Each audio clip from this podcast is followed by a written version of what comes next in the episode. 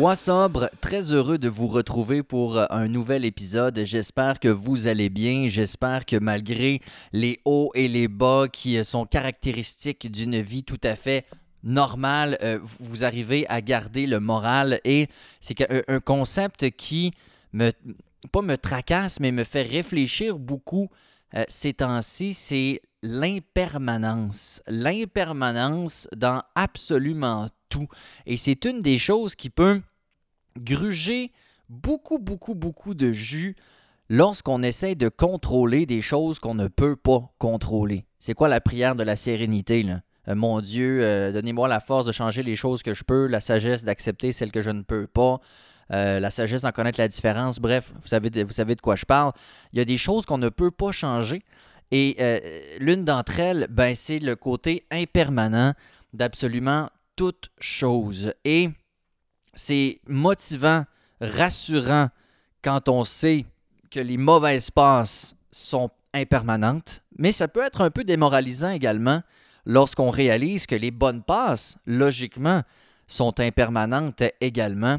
Et en ce sens, je crois que ça prend une grande sagesse ou une grande maturité émotionnelle pour être capable d'accepter l'impermanence qui est dans toute chose et d'essayer de relâcher l'emprise qu'on voudrait avoir sur à peu près tout. Et peut-être que je suis pas le seul, mais moi j'aime avoir le contrôle sur les choses. J'aime quand j'ai mon mot à dire, puis quand je parle pas d'une discussion sur qu'est-ce qu'on va manger à soir je parle de, dans ma vie en général. Or, avec l'expérience et avec la vie, on sait tous que les choses sont très impermanentes et en toute chose. Parlons de sobriété. Il y a des jours, surtout dans le début du processus, où on se sent invincible. On, sent que c'est dans la poche, c'est derrière nous, on a grandi, on a changé, euh, on est content et, on sent qu'on peut conquérir le monde. Et le lendemain, tu peux te sentir comme de la stine marde. Et tout à coup, tout remettre en doute. Est-ce que je devrais recommencer? Pourquoi j'ai fait ça? Qui suis-je? Où vais-je? Où atterrirai-je? Ce genre de questions-là. Il y a une impermanence extraordinaire dans un processus de sobriété. Et encore une fois, je ramène le concept de la sagesse, une réflexion que j'ai partagée dans un épisode précédent, mais euh, quand un bon moment ou quelque chose qu'on apprécie est passé, c'est d'être capable, plutôt que d'être triste ou fâché que ce soit terminé, d'être capable d'être reconnaissant que c'est eu lieu. Et ça, ben, ça prend, pour moi en tout cas, euh, beaucoup de travail interne, beaucoup de, sagesse à développer. D'ailleurs, parlant de ça, je veux euh, saluer euh, Jeff Godreau que j'ai reçu dans un épisode de WhatsApp Rencontre.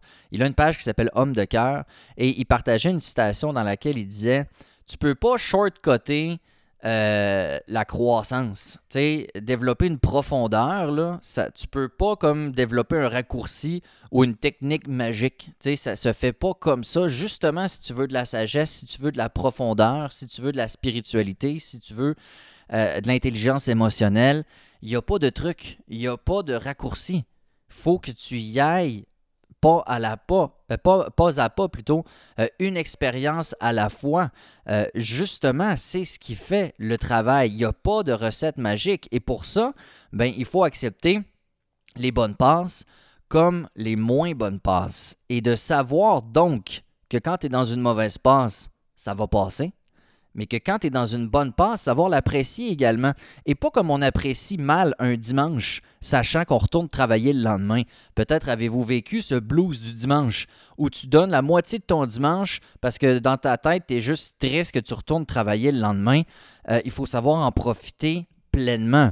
Euh, impermanence dans la solidité, puis je vais partager mon expérience personnelle. Euh, j'ai arrêté de fumer euh, du pot, ça faisait un mois. OK? J'étais extrêmement, extrêmement fier de moi. Euh, le 1er janvier, j'avais dit c'est terminé. Et là, il, est arrivé ce qui est toujours arrivé. OK? Voldemort a eu raison de moi. Je l'accepte. OK? Good game, motherfucker. Mais alors que culminait un peu une période de stress, je reprenais la barre de l'émission du matin à la radio et autres. Et euh, je ne sais pas d'où est venue cette réflexion, mais je me suis dit, tiens, tiens, je pourrais je pourrais refumer, mais juste du CBD. Donc, pas le THC, qui est la substance psychoactive qui gèle, juste du CBD.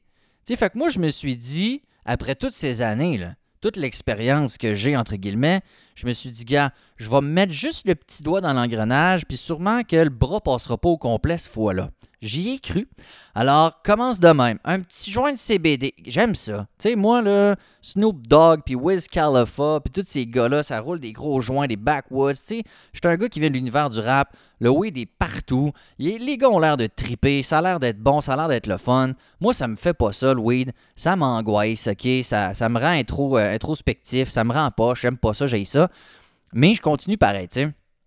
D'ailleurs, c'est une réflexion que j'ai que c'est plate pareil quand tu le sais. Tu sais, mettons, moi, à chaque fois que je fume, je regrette d'avoir fumé. Chaque soir, avant de me coucher, je me dis, Asti que je t'écœuré, demain j'arrête. Mais le lendemain, je recommence. Mais je le sais. Je le sais ce que ça fait. Là. Je le sais que j'aime pas ça. Je le sais que ça va mal me faire filer, que je vais regretter. Mais Chris, on recommence. C'est fucké ça pareil. Les gens qui pensent que euh, le problème de consommation, c'est juste un problème de, je sais pas moi, de, motivation, de conviction, là, c'est, weird pareil. Là. Malgré tout ce qu'on sait que ça fait, on y retourne. Donc, je me dis, un petit joint de CBD, gars. Fait que j'en fume un. Mais là, moi, je suis euh, hypo-endorphinétrique, je suis pas trop, là. peut-être que vous êtes comme moi. Le mime, le mime du gars qui dit euh, ils, ont trouvé une pilule qui pourrait guérir l'addiction. Avec une seule pilule, tu guéris l'addiction. Puis la, personne dit Je me demande ce que ça ferait si j'en prenais deux. Et yo, ça me ressemble tellement à ça. Je vais prendre une petite Tylenol de plus, une petite shot de sirop de plus, tout ce que je peux, genre, genre une petite shot de plus, tu sais. Ma blonde, des fois, elle dit Check la posologie, trop de batte, là, t'arrêtes-tu? Tu sais, il y a des choses qu'il faut faire attention, puis tout, mais je suis de même. Peut-être que je suis pas le seul. Fait que fume un petit joint de CBD. Je suis comme, yeah, yeah, c'est chill. Mais là, je veux comme plus être relax. Je veux être plus relax que relax, tu sais. Parce qu'il m'en manque, bien sûr. Je suis un addict. Fait que là, un autre joint, puis là, c'est trois joints par jour. Puis là, crif, ça gèle pas, tu sais. Fait que là, euh, c'est plus le petit doigt, là, c'est ma main qui est dans l'engrenage. Puis là, je suis comme, ah, je vais pogner de quoi, mais qui est comme indica et non pas sativa. sais, donc, indica, c'est, c'est un qui est plus relaxant, alors que sativa, c'est plus stimulant. Mais je vais prendre un peu de THC, tu sais. Fait que là, je me pogne les, trois joints pré-roulés d'une sorte qui a très peu de THC, il y a genre 5%, puis il y a du CBD. Je me dis, parfait. Euh, je pars avec ça. Je prends deux, trois petites puffs. Là, j'attends. Je suis pas anxieux. Oh, ça va bien. Là, j'ai du fun. Je suis comme, yes! Ah, je le savais que 15 ans plus tard, ce serait la bonne fois cette fois, tu sais. Fait que ça reste de même. Puis là, un autre petit puff. Puis là, euh, un autre petit joint. Puis là, euh, j'en ai plus, tu sais. Puis là, je me disais, je vais arrêter de m'acheter des joints pré-roulés. Parce que euh, je fume jamais un joint complet, moi. Fait que genre, j'allume, je botche, j'allume, je botche, j'allume, je botche. Mais qu'est-ce que ça fait? C'est que t'en perds en mort, puis ça pue. Fait que je me suis dit, je vais m'acheter juste un petit 3.5 puis je filme dans une canette. Ça aussi, ça aide là, à mon estime. Là. Dans quelle canette? C'est ce que vous me demandez? Une petite crise de canette de V8. Oui, qu'on a ici pour les lunchs. Moi, je, la, bois, je la rince, je fais des petits trous avec une fourchette à fondu dedans. Je fume dans une petite canette de V8. Fait que je m'en vais à SQDC, puis je dis, ouais, les... moi, je suis habitué d'acheter cette sorte-là en joint pré-roulé. Alors j'arrive là-bas, puis je dis Ouais, telle sorte, l'avez-vous euh, l'avez-vous en 3.5 Il me dit Oui, on l'a en 3.5 et en joint pré-roulé. Qu'est-ce que tu veux? J'ai répondu Un de chaque. Pourquoi j'ai répondu un de chaque? C'est la peur d'en manquer. Je suis sûr que je suis pas le seul. C'était la même affaire quand la fermeture du bar arrive, quand tu es sur le bord de t'en aller, quand. Tu sais, toujours peur d'en manquer. Moi, c'était la bière de chevet, j'appelais. J'avais beau savoir que j'étais chaud comme une botte, que j'allais m'endormir dans deux minutes. Ça me prenait une dernière bière. Je me réveillais combien de fois avec une bière avec une gorgée de prix sur le bord du lit, avec des drinks ou des bouteilles de vin ouvertes pour aucune crise de raison. C'est la peur d'en manquer. Fait que voilà, là, c'était plus la main, là, j'étais rendu jusqu'au coude. Puis là, je me disais, ben gars, je fume juste le soir, tu sais. Mais là, fume juste le soir. Puis là, de demander, ah, fume le midi, là. Puis là, à un moment donné, oh, petite puff dans le char en cachette, tu sais. Euh, et là, voilà. Et là, j'étais reparti. Ça a pris deux semaines. Deux semaines. J'étais reparti au même niveau. Je recommençais à angoisser. Je recommençais à culpabiliser. J'étais allé passer un week-end au Saguenay chez mon père avec mon plus grand Léo. Deux jours de boys. On est allé voir mon père. Euh, j'ai fumé toute la fin de semaine. Là. Genre, mon père chauffait pour aller au, genre, musée de la pulperie. On allait à des places, puis moi, je chauffais pas. Fait Mais un adolescent, Carlis, ma chambre était dans le sous-sol. Mon père, il sait que je fume ici. En tout cas, il pas trop, là. Mais je fume certainement pas devant lui. Puis j'allais dans la chambre d'en bas, là. OK? Je me disais, ils ont pas d'affaires là, c'est Fait que je prenais rien qu'un petit peu de pote, là. Je le mettais sur ma petite chaîne de canette de V8, là. Là, je l'allumais. Puis là, là, je la gardais, puis je la gardais, puis je la gardais. Je la gardais assez longtemps pour que finalement, il n'y ait plus, rien qui sorte dans la crise de chambre en bas. Puis après ça, je sortais mon parfum, puis là, pchit, pchit, petite gomme, puis je remontais. Tu sais, calice. Je suis parti de Ouais, tu vois une CBD à fumer du weed dans la maison de mon père en cachette. Tu sais, en deux semaines, là, je suis sûr qu'il y en a qui sourient en ce moment parce que vous avez probablement eu des comportements comme ça. Puis là, c'était pas juste ça. Là. Mon père, il me dit Ouais, on pourrait aller euh, à la pêche à la glace, à la pêche blanche. Quand il m'a dit ça, je me suis pas dit Nice, ça va être cool, au Saguenay, la pêche blanche, la cabane. Mon... Non, je me suis dit Où et comment je vais pouvoir fumer. C'était mon seul point qui me gossait. Est-ce que c'est quand mon père va sortir du char avec Léo, je vais dire t'as peu, j'ai oublié de quoi, je vais retourner dans le char, je vais me toquer une petite puff en cachette. C'était ça ma réflexion. Je suis sûr que ça vous est déjà arrivé, peut-être avec l'alcool, mais on pense comment? Il va-tu avoir de l'alcool? Est-ce que je vais boire? Si oui, comment? Est-ce que je vais être capable de? On pense à ça. Fait qu'en deux semaines, je me suis crissé exactement à la même place que j'étais. Et, euh, et j'ai ré, ré, ré, ré, ré, ré, ré arrêté depuis. Ça fait deux jours. Euh, et, voilà. Et j'essaye de ne pas être trop, euh, trop sévère avec moi, parce que c'est le message que je passe toujours à tout le monde, c'est les rechutes, entre guillemets, c'est pas c'est pas un échec en soi. moi, je, à chaque fois, j'ai l'impression que ça renforce ma, prise de position, ça renforce mes convictions. je me dis, gars, fois numéro 1347, ça n'a pas plus fonctionné que les autres. Alors, next, et prochaine fois, Chris, si je refume, au moins, je, je, vais probablement pas me faire à croire que ce fois-là, ça va être correct. Je vais peut-être le faire de manière à me dire, OK, je sais, je l'échappe, c'est tout. Mais mon but, c'est pas que ça recommence. Je parle d'impermanence ici. C'est que, pendant un mois, moi, dans ma tête, c'était yes, way to go, boy, enfin, c'est réglé. Mais il suffit d'avoir un élément qui arrive, une escalade de stress, deux, trois mauvaises nouvelles. Je dis pas que c'est mon cas. Moi, ça a été vraiment un stress, prof... Ben, stress professionnel. Oui, je vais dire ça comme ça. Euh, qui m'a mené à, reconsommer.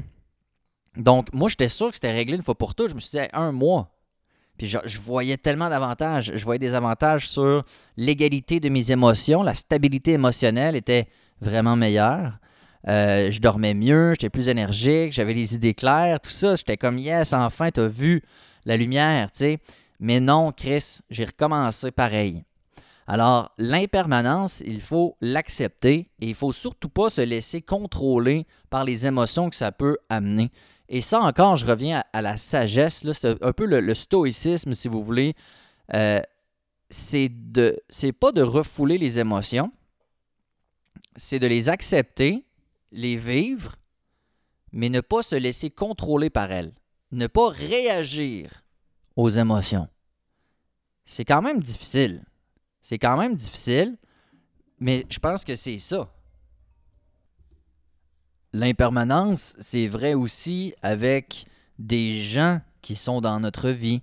Euh, c'est vrai aussi avec des emplois qu'on peut avoir, avec des états d'esprit euh, qu'on peut euh, avoir, des passions, des couples. Tu sais, la, folie du début dans un couple, ça ne dure pas. Euh, tu sais, je veux dire, euh, au début, tu fais l'amour, tu es un lapin du racel.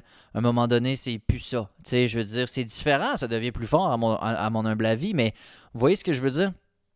Alors, comment est-ce qu'on fait pour être capable d'accepter ce qui nous arrive? Parce qu'il y a une phrase que j'aime beaucoup qui dit C'est pas ce qui t'arrive, c'est comment tu réagis. Et surtout, de ne pas tout ramener à soi. Ça, c'est quelque chose. J'ai compris beaucoup de choses sur l'égocentrisme que je n'ai pas compris et que je n'avais pas compris à l'époque où j'ai fait un épisode sur l'égocentrisme. Tout ramener à soi, c'est euh, c'est un réflexe, mais qui tire tellement de jus. Je vais donner un exemple personnel qui m'a fait grandir parce que j'ai lu le livre Young de Young Pueblo, Clarity and Connection, que je. C'est extraordinaire ce livre-là. Deux phrases m'avaient fait réfléchir. L'une d'entre elles disait euh, Avez-vous remarqué que lorsqu'on souhaite que les gens changent, c'est pour nous ressembler à nous davantage Et il y a aussi une chose, une phrase qui disait euh, quand, la prochaine fois que vous pensez ou vous trouvez que quelqu'un près de vous euh, évolue pas assez vite ou s'améliore pas assez vite, rappelez-vous à quel point vous aussi, ça a été long. Et tu sais, récemment, dans les dernières semaines, euh, Rosalie a eu une espèce de trop-plein un soir. Elle avait, tu sais, Léo criait, la petite s'endurait pas. C'était un peu le bordel dans la maison. Et elle a dit, gars, je m'en vais prendre l'air. Fait qu'elle a pris les clés et elle est partie en char. Puis là, moi, je me suis ramassé avec les deux enfants. Et euh, sur le coup, la réaction que j'aurais eue naturellement, c'est calice de tabarnak, je me ramasse tout seul à gérer les enfants, Chris, ça pense pas à moi, puis à. Tu sais, voilà. C'est, ça, c'est tout ramené à moi, ça. Est-ce que dans la situation où Rosalie était, c'était la bonne chose à dire? Bien sûr que non. Et, je lisais justement ce livre-là, et, quand c'est, arrivé, j'ai ressenti de l'empathie, de la compassion, puis je me suis dit, gars, elle est à bout de quel Chris. Moi, je me gère pour l'instant. Fait que j'ai, j'ai couché les enfants, j'ai cleané la maison, j'ai, fait mes petites affaires en me disant, genuinely, là, authentiquement, je me suis dit, ça me fait vraiment plaisir. Quand un collègue nous fait chier ou fait pas ce qu'on a demandé ou ci ou ça, on a toujours tendance à ramener à nous en se mettant au centre de la situation. C'est extrêmement frustrant. Quand il arrive quelque chose pour revenir à l'impermanence, quelque chose qu'on aimait, qui, n'est plus, peu importe ce que c'est, arrêtons de toujours ramener à nous et essayons de, voir ce qu'on appelle the bigger picture. Et pour ça, il y a un livre qui s'appelle Pensouillard le hamster, qui est un peu justement, il y a la version illustrée, juste pour moi, euh, qui explique justement comment arrêter de tout ramener à soi, puis tout, se fâcher. Tu sais, quand ton enfant t'écoute pas, euh, quand euh, une personne n'a pas fait ce que tu y avais demandé, ou quand. Puis là, tu te dis, on se positionne un peu en victime, tu sais. Eh bien, dans ce livre-là, Penseur le hamster, on apprend comment désamorcer, je vous dirais, ce réflexe d'ego qu'on a tout le temps. Et c'est assez simple, c'est genre une espèce de règle de 3 secondes, là, de comme 3, 2, 1, puis là tu quittes ta tête pour te ramasser un peu dans ton corps, puis essayer de comme essayer de, te décentrer euh, un petit peu, te mettre dans la peau de l'autre, essayer de voir avec compassion comment l'autre peut se sentir. C'est quelque chose qu'on fait très peu, mais c'est quelque chose qui aide à ne pas être frustré par l'impermanence, par le fait que tout est éphémère et ça, ben, c'est un concept qu'on doit accepter, mais comme addict, euh, c'est dur. Je trouve, moi, personnellement, parce que comme je dis, quand tu es un accro, puis j'en ai parlé avec mon exemple de pote, euh, tout tourne autour de ta conso, tu sais, puis c'est fucking important, là. Tu sais, puis... Tu sais, mettons que ton... Je sais pas, je donne un exemple, mais t'as bu une coupe de bière, puis ton chum te dit « Ah, viens chez nous, euh, t'as-tu la bière? Ouais, j'en ai. » Puis tu arrives là-bas, puis il n'y en a pas, finalement. Tu es en tabarnak. Parce que Chris, t'as pas eu la conso que tu voulais, tu sais. tu, tu comprends ce que je veux dire? Fait que c'est un, un, concept sur lequel je vous invite à réfléchir. L'impermanence qui est dans absolument tout et à quel point c'est important mais difficile d'être capable de naviguer là-dedans. Et c'est c'est un peu le principe de la méditation. Je lis le livre de Relaxation Response, qui a été écrit au début dans les années 70. mais qui parle un peu de ça. En fait, ça ramène un peu à méditer, si vous voulez, un état de pleine conscience et autres. Là, ça revient toujours un peu au même.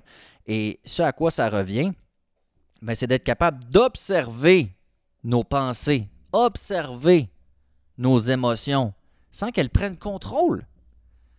C'est fucking tough. C'est fucking tough. Puis elle est où la ligne entre pas se laisser emporter par les émotions, avoir de la compassion, de l'empathie, puis l'autre côté, Esti, euh, se faire manger à la sur le dos pour manger de la merde, tu sais, où la ligne? Fait que ça, écoute, je n'ai pas la réponse, là. Mais donc, d'être capable d'observer, comme on regarde un train passer, nos pensées, nos émotions, en les acceptant, comme je dis, il ne faut pas les refouler. Il y a une phrase qui disait On dit que, à place d'envoyer chier quelqu'un, de retenir sa langue, c'est un grand signe de sagesse. Mais en vrai, le vrai signe de sagesse, c'est pas de retenir sa langue parce que là, tu crées un autre nœud. Tu rajoutes sur le moton. La vraie sagesse, c'est d'être capable de s'exprimer convenablement. Tout se dit. Il y a juste une manière de le faire. Puis des fois, ça prend un peu de temps. Il faut mariner. C'est ça, je, comprends. Mais ce que je veux dire, c'est que c'est pas vrai qu'il faut ignorer. C'est pas vrai qu'il faut passer par-dessus. Puis ça, c'est quelque chose qu'on réalise quand on arrête de consommer, c'est que on est pas mal moins capable d'endurer des affaires qui nous gossent parce que quand, quand, tu peux te, quand tu peux fuir dans la consommation, tu te dis que ce soit des bobos du passé ou des irritants actuels, consomme, on oublie, on recommence le lendemain, tu sais. Mais quand tu n'as plus ça, là, tu veux le régler à la source, le problème, tu sais. Alors, The Relaxation Response explique que justement, pour atteindre cet état, ça te prend comme la méditation de base, c'est-à-dire un endroit calme si possible, mais c'est même pas obligé. Mais te concentrer sur une chose, donc respiration, un son, euh, quelque chose autour de toi, peu importe. Et ensuite, ben, observer ce qui se passe dans ta tête, mais sans t'y accrocher. Le bon comme le mauvais, by the way. Tu sais, quand une idée négative nous envahit, il faut pas essayer de l'ignorer. Il faut juste dire, OK, je pense à ça. C'est correct, mais next, on la laisse aller. Et le positif, c'est la même chose. Et moi, c'est ce que je trouve difficile. C'est quand je vis quelque chose de beau, je suis tout le temps, puis ça, j'en ai parlé dans un épisode récemment, mais j'ai comme toujours peur de manquer de, grasp, de, de sur le moment. J'ai peur de pas tout l'assimiler, puis l'emmagasiner, tu sais, fait que je passe à côté en bout de ligne. Mais tout est impermanent. Une fois que tu acceptes ça, là, tu as beaucoup de moins de frustration.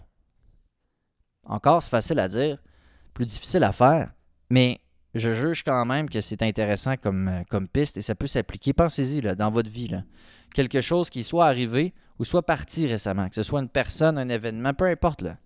Pensez-y. Je suis sûr que c'est arrivé. Mais il faut s'y habituer. Parce que rien n'est éternel, sauf le changement.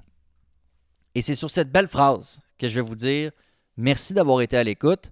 Bravo pour ce que vous faites. Peu importe ce que c'est, peu importe vous êtes rendu à combien de jours, peu importe si ça va bien ce site ou pas bien ce site, il n'y a jamais d'ultime atteint. Le but, c'est juste de vouloir être une meilleure version de soi-même consciemment un peu à tous les jours. Et en faisant ça, je pense qu'on se dirige vers la guérison en se laissant justement du temps, en se laissant de l'espace, en étant empathique envers soi-même, tant qu'on est désireux de s'améliorer, de travailler sur nous, dans la compassion. Lise, donnez-moi une tâche, je suis un preacher. Ben, on fait du beau travail. Je dis on parce que je sais que je le fais, je sais que tu le fais aussi. Fait que, good job. Prends soin de toi. À bientôt. Ciao, ciao.